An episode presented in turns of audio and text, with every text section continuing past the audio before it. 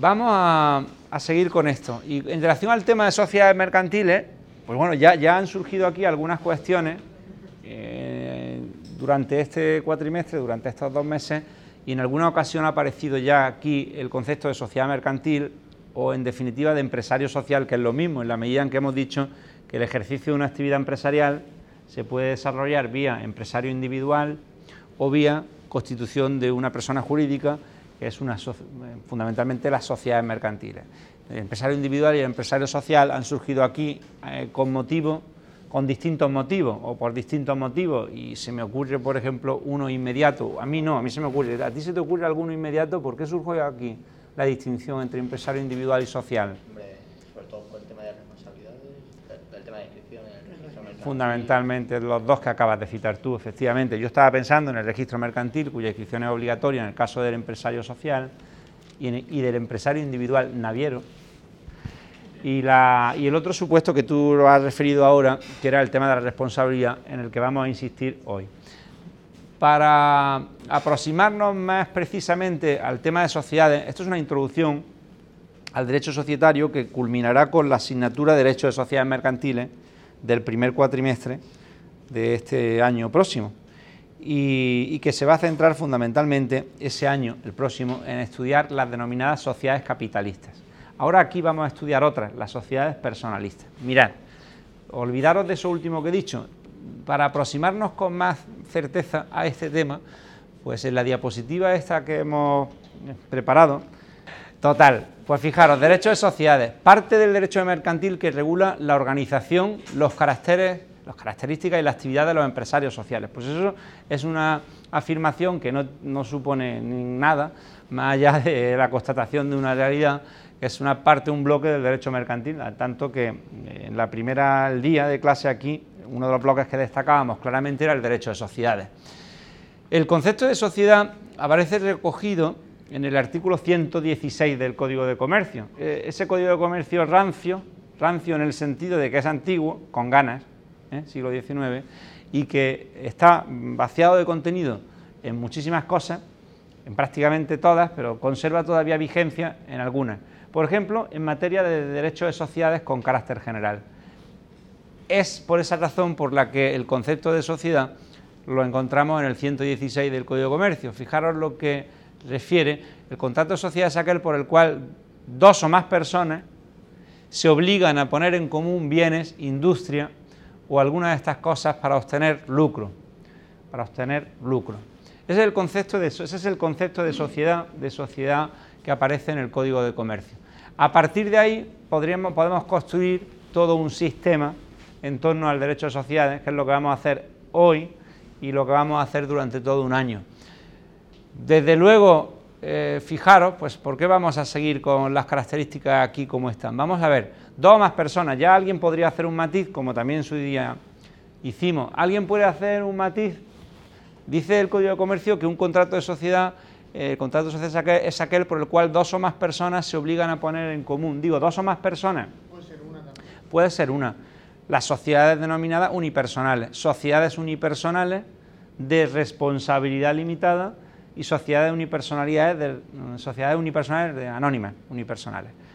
Dentro de, de los distintos tipos societarios que ahora vamos a ver, el legislador, llegado a un punto, decidió la creación de sociedades anónimas, sean lo que sean las sociedades anónimas, que lo veremos, y sociedades de responsabilidad limitada, sean lo que sean las sociedades de responsabilidad limitada, unipersonales. Esas sociedades pues son sociedades con un único socio y que tienen un objetivo fundamentalmente que os podéis imaginar. ¿Cuál?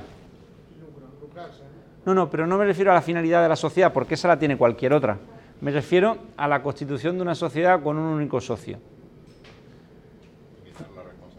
Claro, fundamentalmente limitar la responsabilidad por las deudas en el ejercicio de la actividad empresarial. Tú, las puedes, tú puedes ejercitar esta actividad empresarial, la que se trate, como empresario individual, es decir, como tú, como te llames, o puedes constituir previamente una sociedad en la que el único socio eres tú y en la que aportas determinados bienes que sabes que van a responder como patrimonio social que van a ser de las deudas que genere la actividad empresarial.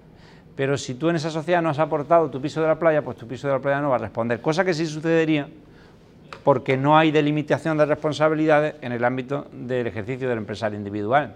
Empresario individual, tú ejerces una actividad empresarial como empresario individual, abres tu tienda, tu negocio, y tú respondes con todo tu patrimonio presente y futuro, independientemente de que sea tu coche, o tu piso de la playa, o tu piso de la sierra, lo que quieras, o tus depósitos dinerarios, o sea tu local donde ejercitas el comercio, da igual. ¿Eso es totalmente cierto? Por, por cierto. ¿Por qué? Claro. Bueno, por la ley de emprendedores. ¿eh? Claro, la, no, la ley de emprendedores de responsabilidad limitada sobre, las que yo, sobre la que yo hice una llamada de atención y la vuelvo a hacer a todos los efectos, es, a todos los efectos, incluido el examen, es la posibilidad de limitar, la posibilidad de que el empresario individual, tú, puedas excluir tu vivienda habitual, siendo vivienda habitual o entendiendo por vivienda habitual lo que nos dice la ley, siempre que no supere un determinado valor y se cumplan determinados requisitos, el registro, etc. Eso no viene al caso, salvo por lo que acabamos de decir. El contrato de sociedad es aquel por el cual dos o más personas se obligan a poner en común bienes, industria o alguna de estas cosas. Pues vamos con la segunda parte. Se obligan a poner en común bienes, industria o alguna de estas cosas. ¿Eso es cierto? Pues hombre, será cierto cuando el Código de Comercio nos dice que las sociedades, hablando de las sociedades mercantiles, pues eso, que se obligan a poner en común bienes, industria o alguna de estas cosas. Eso es cierto, digo. ¿Alguien podría decir algo? No, tendría por, no tenéis por qué decirlo porque no tenéis por qué saberlo, pero ¿a alguien se le ocurre matizar eso en algún sentido? Pueden poner dinero, se pueden poner bienes, se pueden poner no tiene por qué ser dinero que se ponga en la empresa.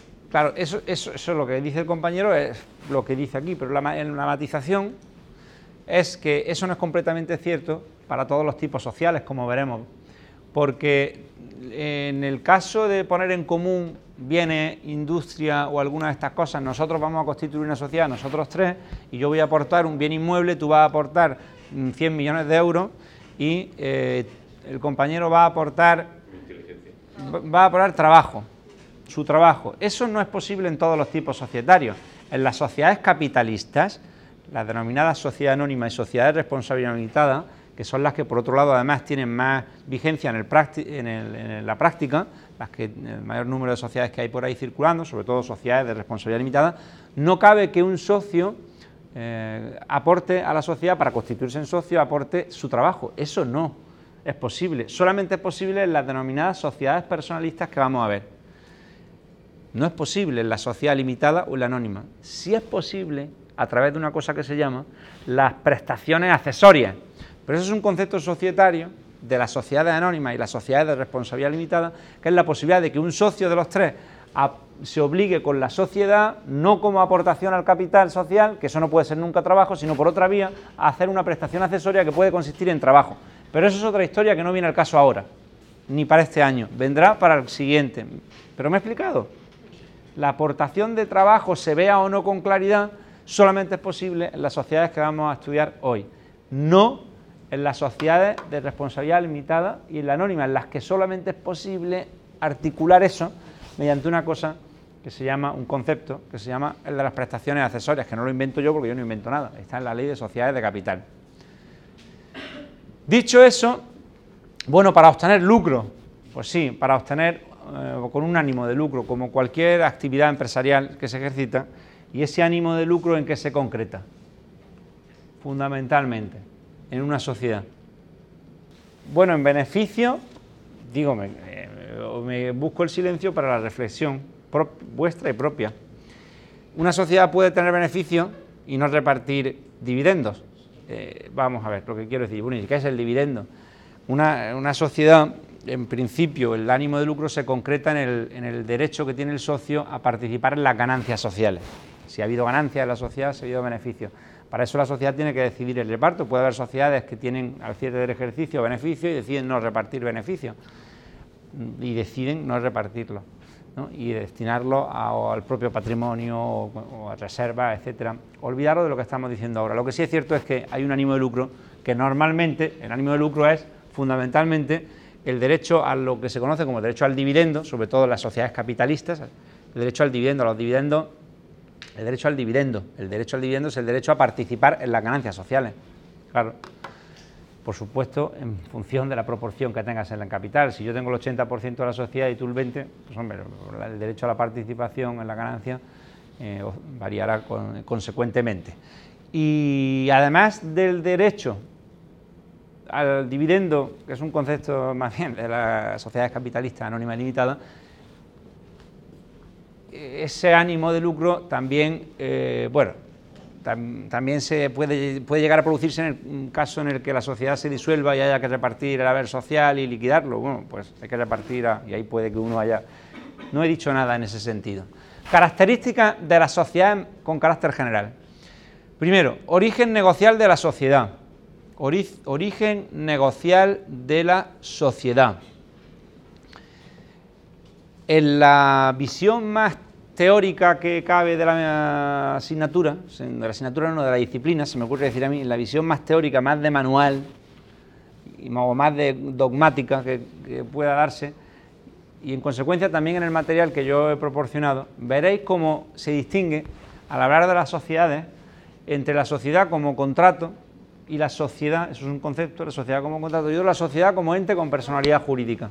Eso en cualquier manual de libro te aparece esa doble faceta, la sociedad como contrato y la sociedad como ente con personalidad jurídica. No tiene, en mi opinión, y alguien me podría decir que estás diciendo, no tiene demasiado interés más allá de entender que efectivamente la sociedad, por un lado, es un contrato, claramente, es un contrato, es decir, un negocio jurídico los negocios jurídicos es la categoría genérica, claro, en vuestra cabeza ya.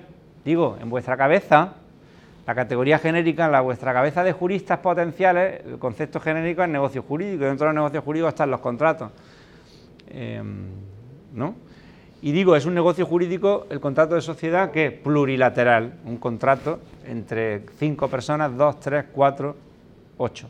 Cuando la sociedad es unipersonal, ¿es un contrato la sociedad? Hombre, pues un contrato no es en realidad, porque no es un acuerdo de voluntades, no, no es, es un negocio jurídico en este caso unilateral, si acaso, solamente interviene la propia persona que lo crea.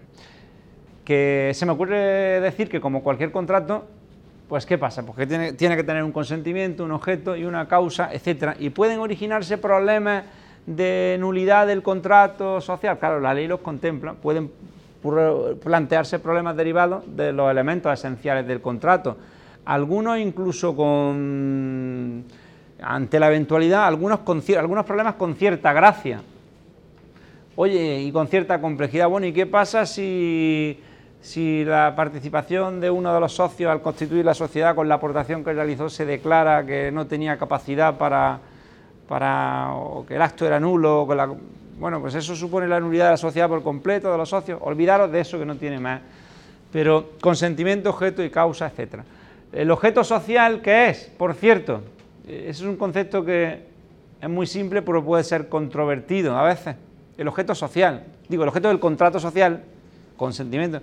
Cuando hablamos del objeto del contrato de sociedad, eh, hablaríamos, pues fundamentalmente nos estamos refiriendo a las aportaciones. ¿Qué es lo que ha aportado la sociedad? Pues la casa, el local comercial, ese sería el objeto del contrato de sociedad en parte, la constitución de ese patrimonio común que da origen a la sociedad. Pero eso es otra cosa, una cosa diferente al, objeto social como actividad, que también tiene su regulación, el objeto social como actividad que va a desarrollar. Esto es un matiz que no tiene más importancia. ¿Me explico o no? Una cosa es el objeto social como actividad que va a desarrollar la sociedad, el calzado o lo que sea, y otra el objeto del contrato social que podemos identificarlo más finamente con las aportaciones que se han realizado al contrato, etc. Pero es que en algún caso pueden dar algún, dar algún problema. Origen negocial de la sociedad, finalidad común perseguida por los socios. Características, pues sí, claro, los socios tienen una finalidad común. Constituyen la sociedad con un ánimo de lucro y para ejercer o ejercitar normalmente una actividad social determinada, la que consten en la escritura, etcétera. Contribución, aportación de los socios a la sociedad, creación de un patrimonio autónomo del que será titular la sociedad. Esto es fundamental. Esto es lo que decíamos hace un momento. Digo esto, la sociedad como ente con personalidad jurídica. Lo más relevante para el mundo del derecho y para nosotros es saber que con la creación, con la constitución de una sociedad, válidamente, con la constitución de una sociedad aparece un nuevo sujeto de derecho un nuevo sujeto de derecho, una persona jurídica, es decir, un centro, dicen, de imputación de derechos y responsabilidades y obligaciones.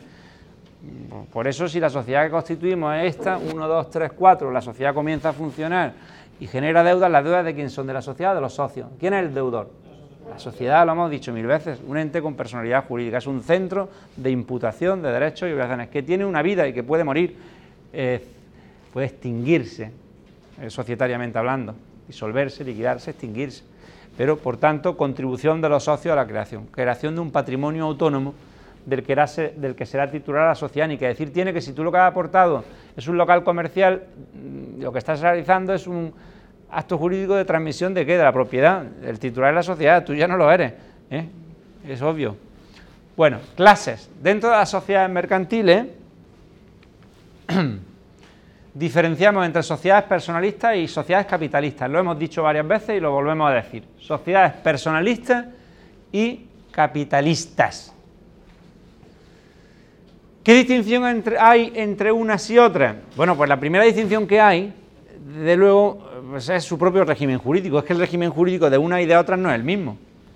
El régimen jurídico de unas lo encontramos aquí, en el Código de Comercio, el de las personalistas, y el régimen jurídico de eso que hemos llamado, vamos a llamar capitalistas, lo encontramos en el texto refundido de la, ley de sociedades de capital, en otra ley, da igual, la que veremos en su día.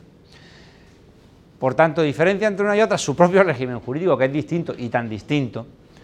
Y luego, pero bueno, José Carlos, sí, pero conceptualmente, de acuerdo que tienen un régimen jurídico distinto, pero conceptualmente, ¿dónde está la diferencia? Bueno, pues se viene diciendo con razón que las sociedades personalistas son sociedades en las que lo importante es quién es socio. Lo importante de una sociedad personalista fundamentalmente es que los socios vamos a ser tú, tú y yo, nosotros tres. Y en particular es que yo quiero estar contigo porque normalmente además tú vas a aportar trabajo, es decir, por, tu experiencia, por tu crédito adquirido previamente en el ámbito empresarial. Yo quiero constituir sociedad contigo y no con otro. El, el régimen jurídico de la sociedad personalista piensa muchísimo en quién es socio de la sociedad que se va a constituir. Y eso tiene manifestaciones en su régimen jurídico un tanto particulares. Por ejemplo, que la muerte del socio, de un socio de una sociedad colectiva, una sociedad personalista, la muerte hace que se extinga la sociedad, salvo pasto en contrario. Hombre, son una sociedad anónima, imagina, ya no, sabéis lo que es con exactitud una sociedad anónima, pero sociedad anónima tiene miles de socios, se muere uno y va a... No, es otra sociedad, es capitalista. Las sociedades personalistas están pensando en la persona, en la importancia que se da a la persona del socio, y en las capitalistas lo importante es el capital social. Es decir, la, bueno, no es exactamente así, pero las aportaciones que el socio ha realizado al patrimonio. ¿eh? El capital social es una cifra, no es exactamente, es la aportación, al patrimonio. Lo que eh, está uno dispuesto a aportar. Cuando una, de hecho, por ejemplo, las sociedades anónimas, que las veremos el año que viene, si Dios quiere, pues hay un, mecanismo para crearlas, que es el mecanismo de fundación sucesiva que se llama, donde hay una, llamada a quien quiera ser socio de esta sociedad, pues que sea socio de esta sociedad, que venga aquí, etcétera. Y además eso también tiene manifestaciones muchísimas en su régimen jurídico. Y además algunas también van a surgir ahora, por cierto. ¿Son sociedades personalistas? Que sí, ya sabemos conceptualmente que son diferentes, son conceptualmente diferentes. Las personalistas una y las capitalistas otra. Bueno, ¿y cuáles son? Las sociedades personalistas son la sociedad regular colectiva, que no me he inventado yo, la sociedad regular colectiva está en el Código de Comercio. Sociedad regular colectiva, que así se llama. Ese es un tipo. Y además de, la, además de la sociedad regular colectiva tenemos la sociedad comanditaria simple. Dos tipos sociales diferentes, dos tipos sociales, la regular colectiva y la comanditaria simple. Las sociedades capitalistas, pues fijaros, la sociedad anónima, lo hemos dicho una y mil veces lo diremos, la sociedad de responsabilidad limitada y la sociedad comanditaria por acciones.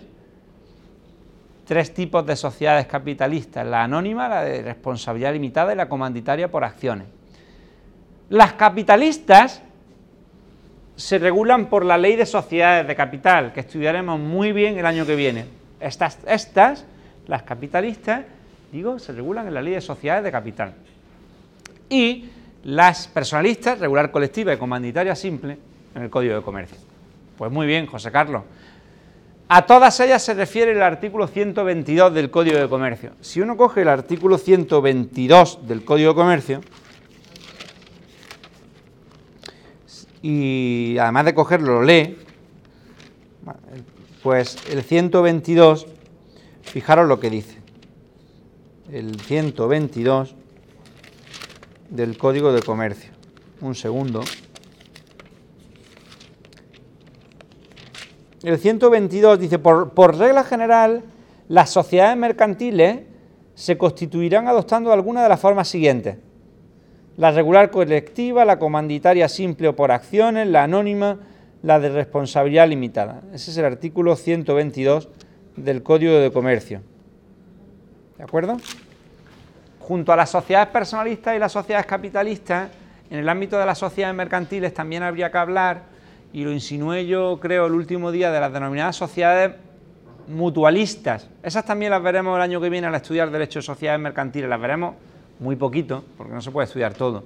Las sociedades mutualistas no son ni las sociedades personalistas que acabamos de ver o de citar, ni las sociedades capitalistas en sentido puro que acabamos de ver, sino que son otras sociedades y fundamentalmente tres tipos, las denominadas sociedades cooperativas, que habréis oído mucho por ahí también, porque se oye, las sociedades cooperativas, las mutuas de seguros y las sociedades de garantía recíproca. Son tres tipos sociales, cada una con su propia regulación, la ley de sociedades cooperativas con carácter general, la ley de sociedades de garantía recíproca y las mutuas de seguros. Son tres tipos de sociedades denominadas mutualistas porque funcionan de un modo diferente. Son sociedades de capital variable, con lo que eso signifique, bla, bla, bla, bla, bla, bla, bla, bla, bla. Otras sociedades que aparecerán aquí el año que viene. Y si seguimos avanzando con las sociedades, bueno, es que puede haber sociedades que no sean mercantiles. es que puede haber sociedades que no sean mercantiles. Pues sí, en el Código Civil tenéis reguladas las sociedades civiles. El Código Civil está el contrato de sociedad. Y por cierto, está y llegado a un punto puede hacerse uso de la regulación del contrato de sociedad para salvar alguna laguna de, una regulación de la sociedad. Pues sí, por la, aplicación de fuentes. El contrato de sociedad está regulado en el Código Civil. Las sociedades civiles son, no, diría yo un lastre, porque no es que sean un lastre, pero que prácticamente eh, no tienen vigencia ¿eh? en comparación con las sociedades mercantiles. Normalmente las sociedades civiles son sociedades que están vinculadas por razones que no vienen al caso históricamente hablando, y en los mismos términos lo dije yo esto en su día a propósito de otra cosa, son normalmente sociedades que tienen como objeto social, como actividad, el ámbito agrario, eh, ganadero, pesquero, etcétera, etcétera, un ámbito de artesanía, etcétera, que es un ámbito que normalmente ha quedado fuera del tema mercantil. Lo que pasa es que puede tener trascendencia porque ese tipo de sociedades no son empresarios, y si no son empresarios, no están sujetos al estatuto del empresario, entre otras cosas, inscribirse en el registro mercantil. Por una sociedad civil, en principio, si de verdad eh, es una sociedad civil, no está inscrita en el registro mercantil, porque las, ¿quién se inscribe en el registro? Los empresarios, los empresarios, pero si no es empresario, etc. Otra cosa, esto es importante ahora, mirad, la sociedad, mejor esto primero, las sociedades capitalistas, cualquiera que sea su objeto, cualquiera que sea su objeto social como actividad, las sociedades capitalistas, cualquiera que sea su objeto, tendrán siempre carácter mercantil. Es decir, eso es el artículo 2 de la Ley de Sociedades de Capital.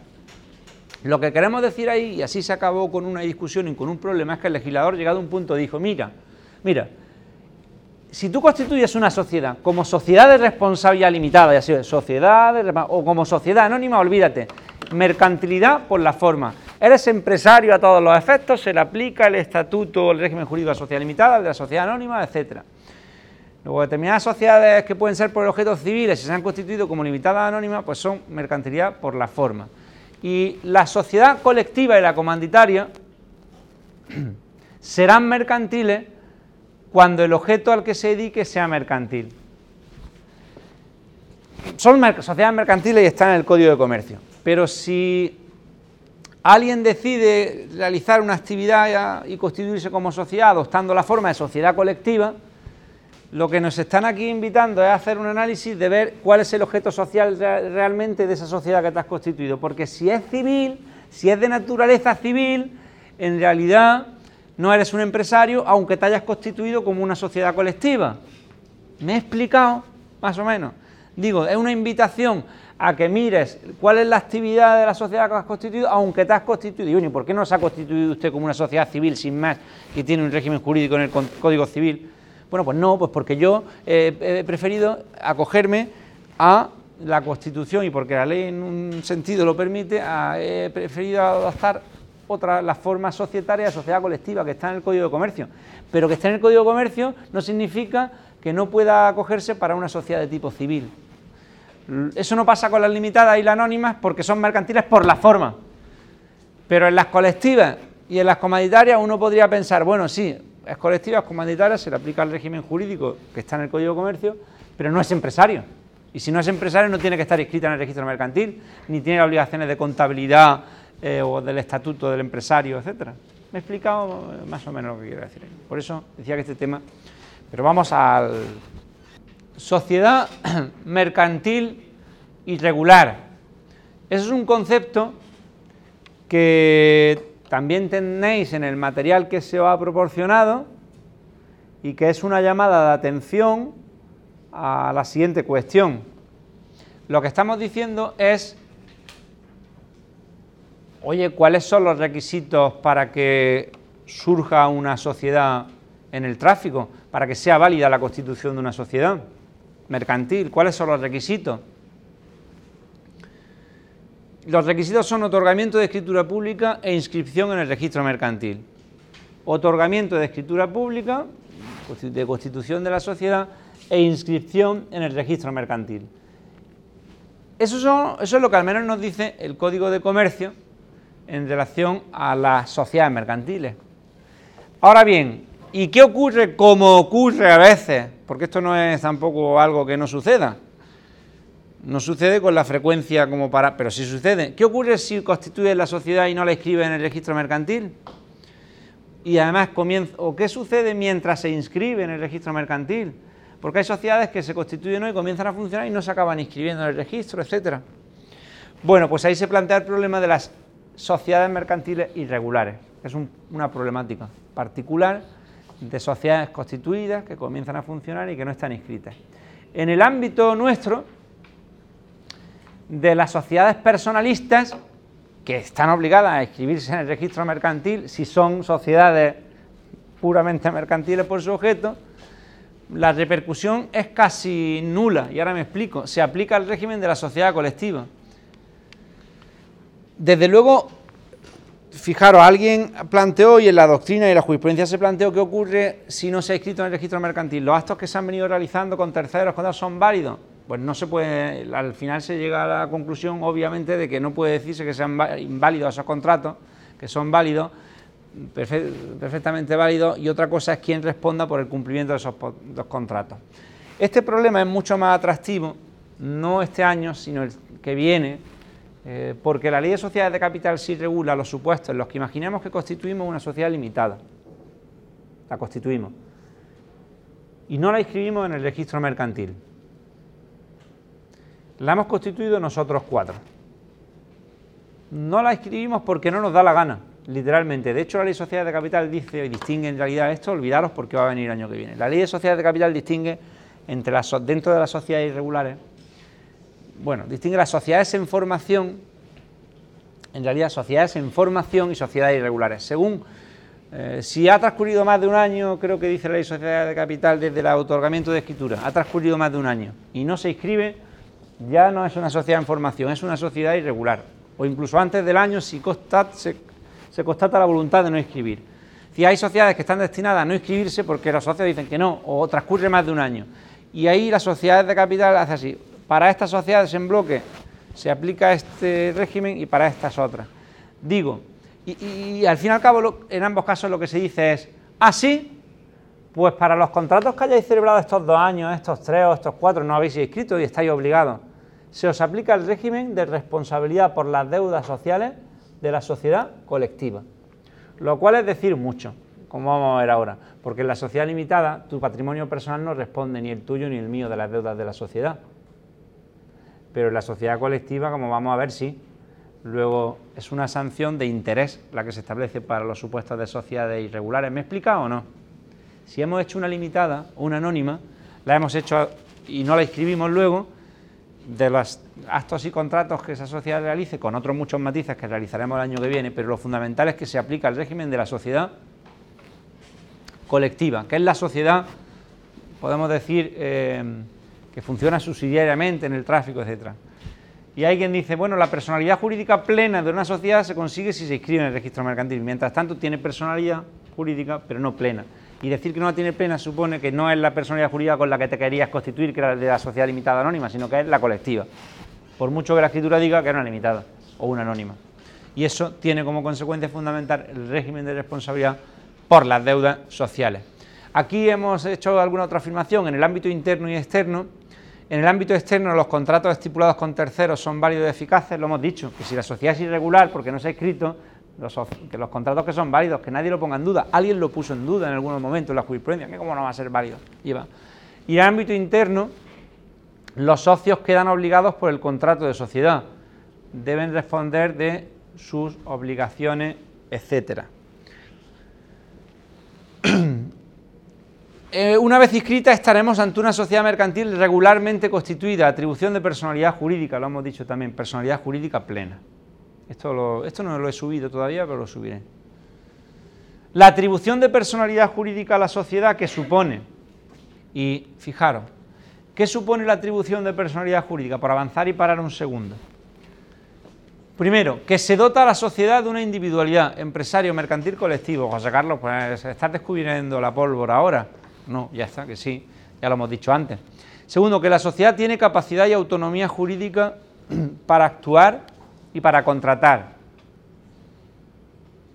Hombre, claro, la sociedad, claro, pues si es una persona jurídica nueva, diferente, tú estás contratando con la sociedad, no con los socios. Otra cosa es que contrates con la sociedad por quienes sean los socios, según en el caso de las personalistas o por el, patrimonio social, etcétera, que tiene un patrimonio autónomo formado por las aportaciones de los socios, también lo sabemos, ya lo hemos dicho, aportas a la sociedad y lo que aportas pasa a ser titularidad a la sociedad y luego se atribuyen a la sociedad las obligaciones y los derechos propios del estatuto jurídico del empresario mercantil. Sí, claro, que a partir de ese momento es un empresario mercantil y en consecuencia el sujeto, la personalidad jurídica de la sociedad y la sociedad es la que tiene la obligación de mm, las obligaciones correspondientes, desde la responsabilidad por las deudas sociales hasta la obligación del depósito de las cuentas anuales, si es que es el caso. ¿Quién es la sociedad la obligada? Hombre, en última instancia, no nos engañemos, eh, necesitan al ser persona jurídica, una persona que actúa o que asume ciertas competencias, los administradores de la sociedad, como veremos el año que viene, o ¿no? una persona. Bueno, sociedades personalistas, vamos a estas. Avanzamos un poco. Las sociedades personalistas, características generales, personalidad del socio. Son sociedades de trabajo, por lo que vamos a... Eso de que son sociedades de trabajo, esta afirmación bien podría no estar ahí. ¿Eh? porque la vamos a vincular, vincular esa afirmación ahora después con las socios industriales. Olvidaros ahora mismo de eso. Personalidad del socio. Los socios responden de las deudas sociales de forma ilimitada, personal, solidaria y subsidiaria. Esa es la afirmación con diferencia más relevante de la clase de hoy. Esa. Que los socios responden de las deudas sociales de forma ilimitada, personal, solidaria y subsidiariamente digo, la afirmación con diferencia más relevante de todo lo que sería una aproximación al derecho de sociedades. Y ya además ha surgido aquí, a en otros momentos, al estudiar la responsabilidad del empresario. No obstante, si queremos matizarla en algún sentido, ¿alguien puede decir qué significación tiene eso? Pues que en una sociedad personalista, por ejemplo las sociedades colectivas, con tres socios, uno, dos, tres, de las deudas que genera la sociedad. ¿Cómo se cobra Rafa? ¿Cómo se cobra Rafa de, de esta sociedad con la que ha contratado ¿eh? un contrato de suministro, de lo que sea. ¿Cómo te cobras tus 100 millones de euros, Rafa? Si esto es una sociedad colectiva con tres socios, una, dos, tres. ¿Cómo se cobra, eh, Rafa, de una sociedad colectiva? ¿Cuál era tu nombre? Perdóname. ¿Eh? Verónica. Verónica, ¿tú puedes decirnos algo? ¿Cómo se cobra Rafa? ¿O cómo te cobras tú? ¿Cómo? ¿Eh?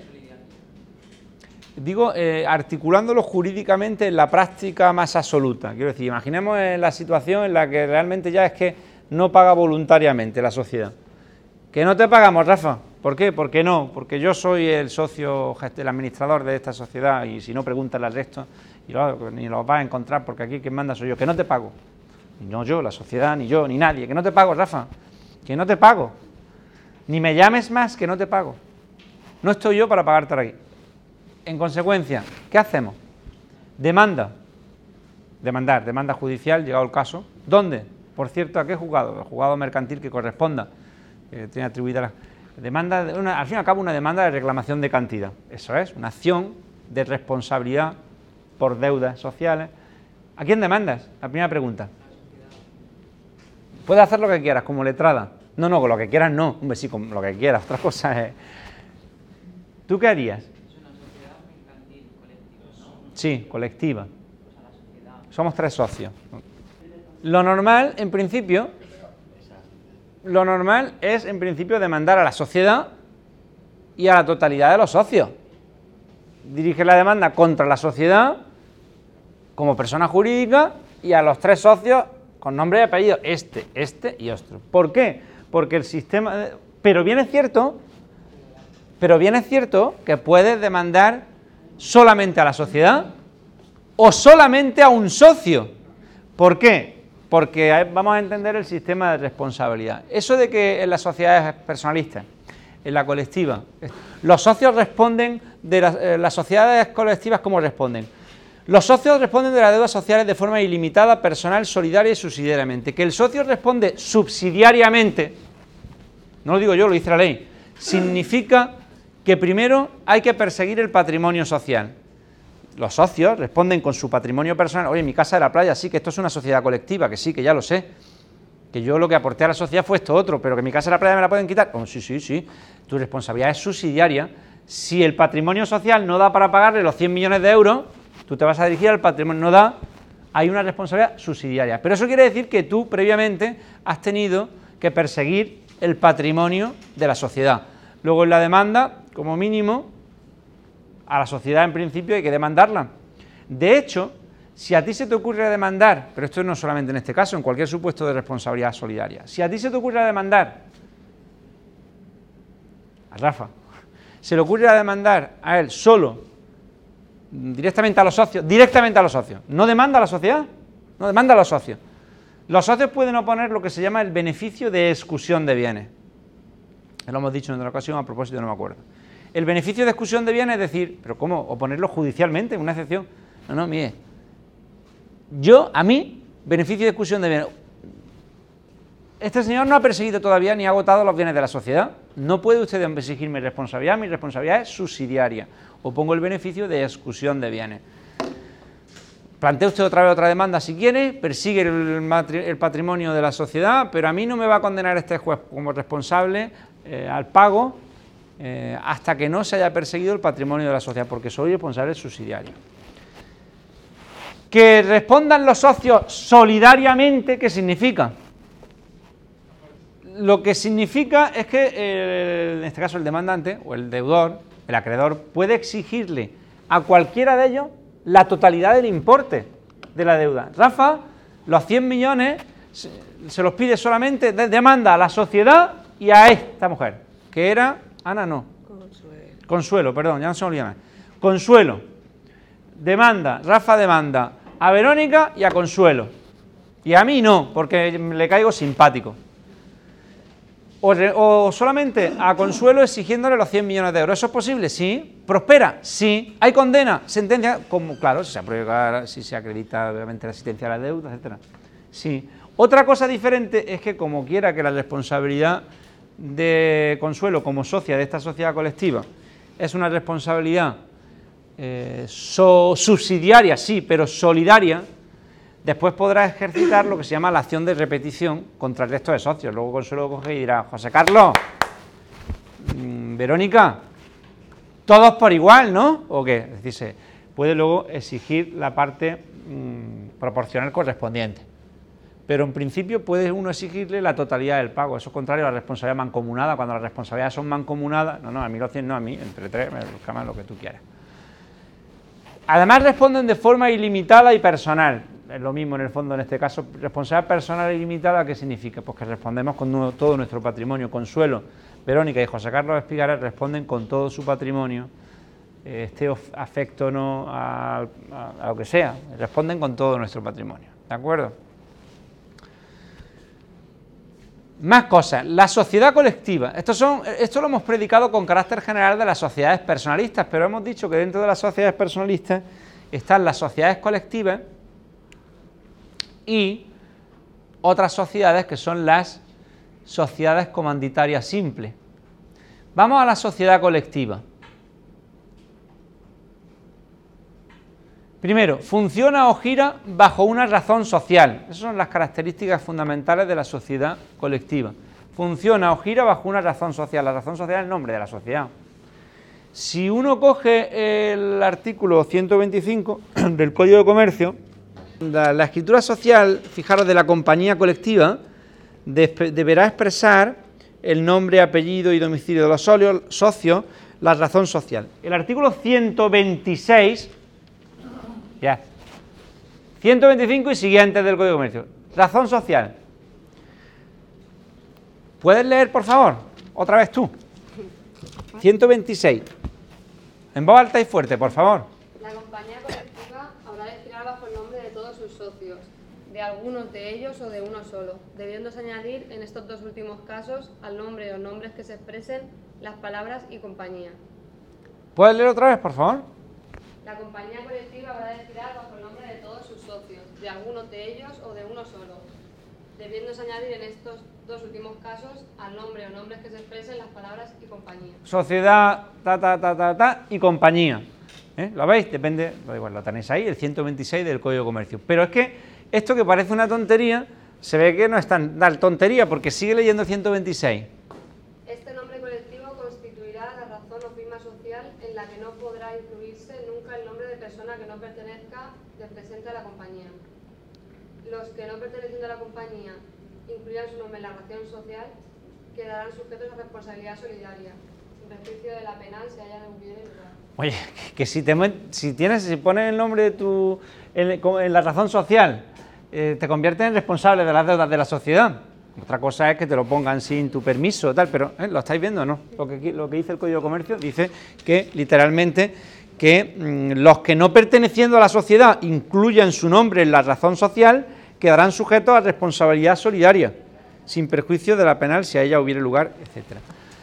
Funciona o gira bajo una razón social. Otra cosa, salvo pacto en contrario, todos los socios participan en la sociedad en plano de igualdad. Eso es fundamental también. ¿eh? Vamos a hacer un segundo Salvo pacto en contrario, digo, todos los socios participan en la sociedad en plano de igualdad. ¿Eso qué quiere decir? Nos estamos refiriendo a la gestión de la sociedad, a lo que sería la administración de la sociedad. Hay una sociedad, con tres socios tenemos que administrarla. ¿Quién la administra? ¿Quién toma las decisiones en esta sociedad? En las limitadas y las anónimas es otra historia, Junta General. ¿Quién la toma de los tres? Todos a partes iguales, ¿no? Todos, efectivamente, eh, mancomunadamente además.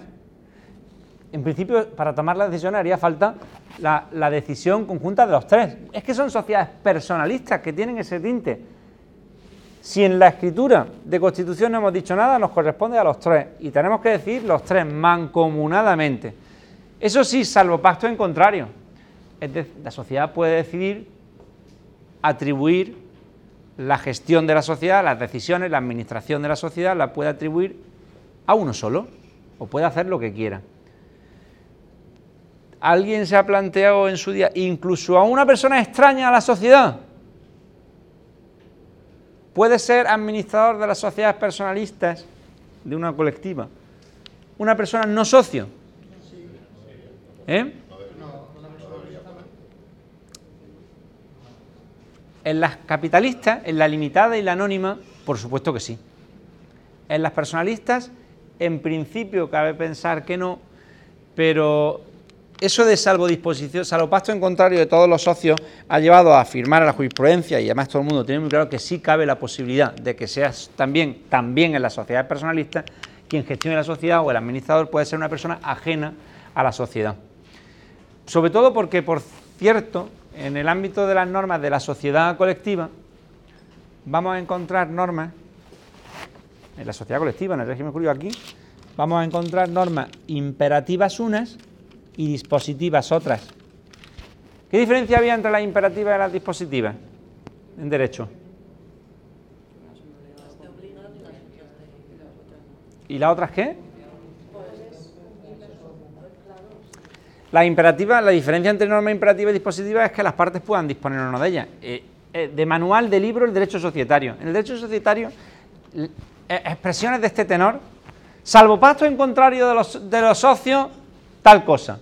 Es una norma dispositiva clarísimamente. Eso en derecho sociales, mm, en muchos casos. En el ámbito de las sociedades personalistas y en particular de las sociedades colectivas, hay mucha norma dispositiva, en lo que se llama sobre todo relaciones internas de la sociedad. Es decir, ¿cómo organizamos nosotros nuestra sociedad en cuanto a la gestión? Dispositiva. Lo que quiera en el contrato de sociedad. Si no lo ha estipulado nada, lo que hemos dicho. En el ámbito de las relaciones externas, la sociedad con terceros, las normas suelen ser imperativas. De hecho, el sistema de responsabilidad. Podemos pactar en la escritura de constitución de la sociedad colectiva, nosotros tres, ¿podemos pactar que tú no vas a responder de las deudas sociales frente a terceros? No, esa es una norma imperativa. En las relaciones con terceros imperativas, luego tenemos imperativa y dispositiva. Con las dispositivas podemos jugar. ¿Me he explicado o no? Salvo pacto en contrario, todos los socios participan en la sociedad en plano de igualdad. Incluso en el material que tenéis aquí veréis lo que se llama el socio o, el gestor estatutario. El gestor estatutario. El gestor estatutario es incluso la supeditación en el contrato de sociedad colectiva cuando lo estamos haciendo. Decidimos que el gestor estatutario, que el administrador sea tal persona. Tú, Verónica, vas a serlo. Y la subsistencia del contrato de sociedad la hacemos depender de eso. Si tú en algún momento dejas de ser gestor estatutario, gestor de la sociedad, la sociedad tiene que extinguirse, salvo unanimidad de todos los socios, claro, en el caso. Pero el denominado gestor estatutario se supedita a la gestión de una determinada persona. Y luego, fijaros, la sociedad tiene autonomía patrimonial también y responde de las deudas con su propio patrimonio, aunque los socios responden de las deudas sociales, lo hemos dicho, subsidiaria, limitada y solidariamente. Lo mismo que hemos dicho antes con carácter general de las personalistas, lo decimos ahora para las colectivas, que es la, eh, el tema de la responsabilidad. Fijaros, cosas que conviene tener en cuenta de las sociedades colectivas, no ya de las personalistas, de las colectivas en particular, que es de las que estamos hablando ahora. Hemos visto esto y ahora características de la sociedad colectiva, sobre todo esto es importante, lo de que todos los socios participan en la gestión de la sociedad, es una norma dispositiva y cabe la posibilidad de que se pacte lo contrario de la administración para ti solo. Requisitos. El contrato de sociedad colectiva deberá otorgarse en escritura pública que tendrá que escribirse en el registro mercantil, lo mismo que hemos dicho antes con carácter general para cualquier tipo societario. En consecuencia, no, no hace falta añadir nada más.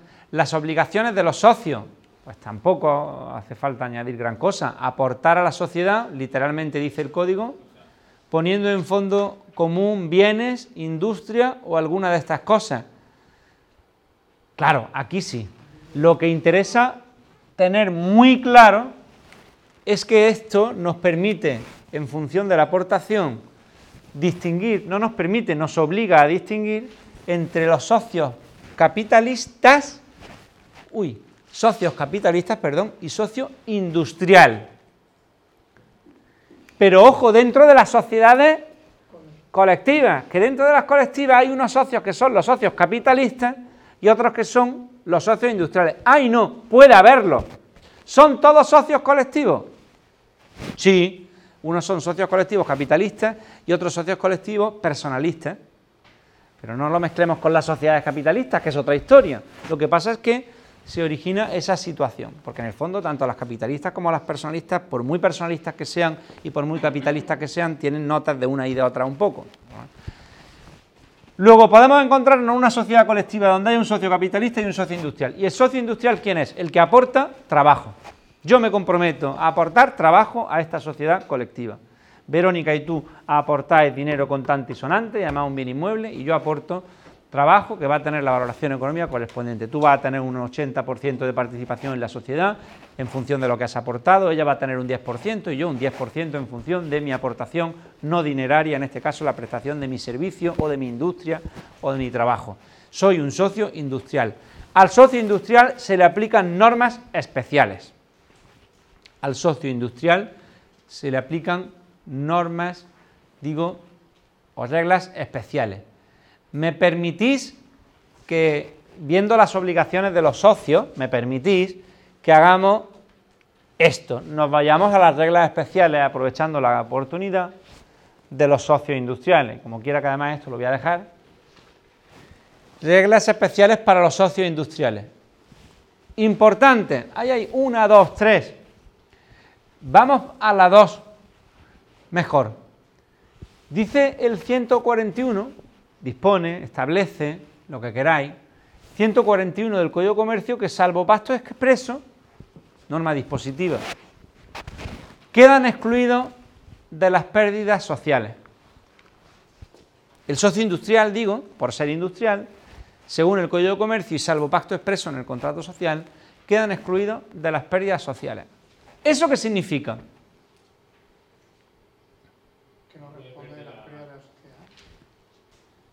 La respuesta no puede ser mejor porque es errónea. Digo, la respuesta no puede ser mejor porque es errónea. Y eso es lo que quiero que veáis. No, el socio industrial responde de las deudas sociales frente a terceros, frente a Rafa.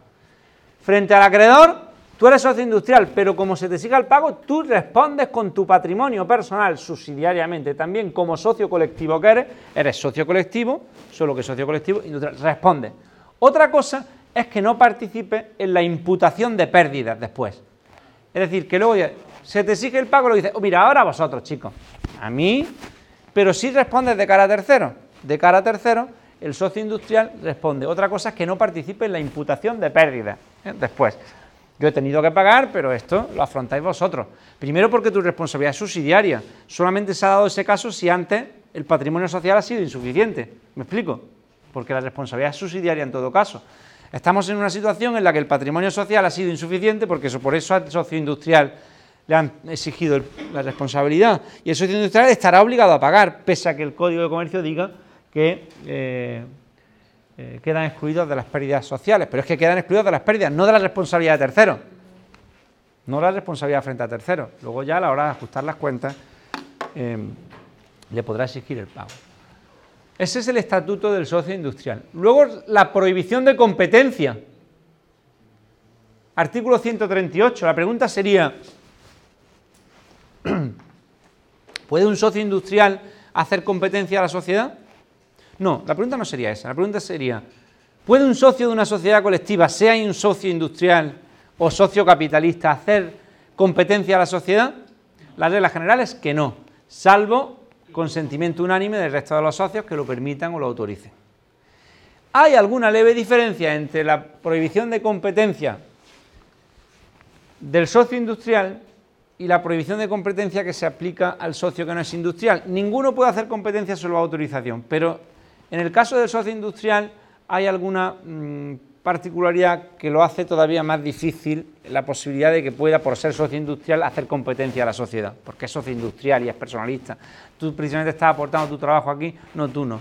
De hecho, si uno coge el 138, el socio industrial no podrá ocuparse en negociaciones de especie alguna, salvo si la compañía se lo permitiera expresamente Oye, por cierto, también he de decir que si se incumple la prohibición de competencia, porque lo hace, la sanción es lo que se conoce como la exclusión del socio. Pues te podemos, los el resto de socios, excluirte de la sociedad. Ahora volveremos sobre la exclusión. En todo caso, hay una prohibición de competencia, yo me quedaría con esa idea que afecta a cualquier socio, salvo consentimiento unánime del resto de socios, de la totalidad. Y ya está. Con respecto a la ganancia, el 140 del Código de Comercio también nos dice algo. Y lo que nos viene a decir es que el socio industrial, al repartir beneficios, si es que la sociedad lo ha tenido y se decide repartir beneficios, en las ganancias participa como el socio capitalista de menor participación. Es decir, como el socio capitalista de menor participación. Dice el 140, no habiéndose determinado en el contrato, luego dispositivo también, por cierto, no habiéndose determinado en el contrato, norma dispositiva, la parte correspondiente a cada socio en la ganancia, se dividirán, se dividirán estas a prorrata de la porción de interés que cada cual tuviera en la compañía. El interés es la participación que tiene ¿no? la compañía. la porción de interés. Figurando en la distribución los socios industriales, si los hubiere, en la clase del socio capitalista de menor participación. Si hay un socio, ¿vale? El socio capitalista de menor participación. Claro. Claro, imagínate un 80 y un 20%. Socio capitalista y socio capitalista. Lo que yo reciba, vas a recibir tú como socio industrial. Esa es la idea. Como el socio capitalista de menor participación.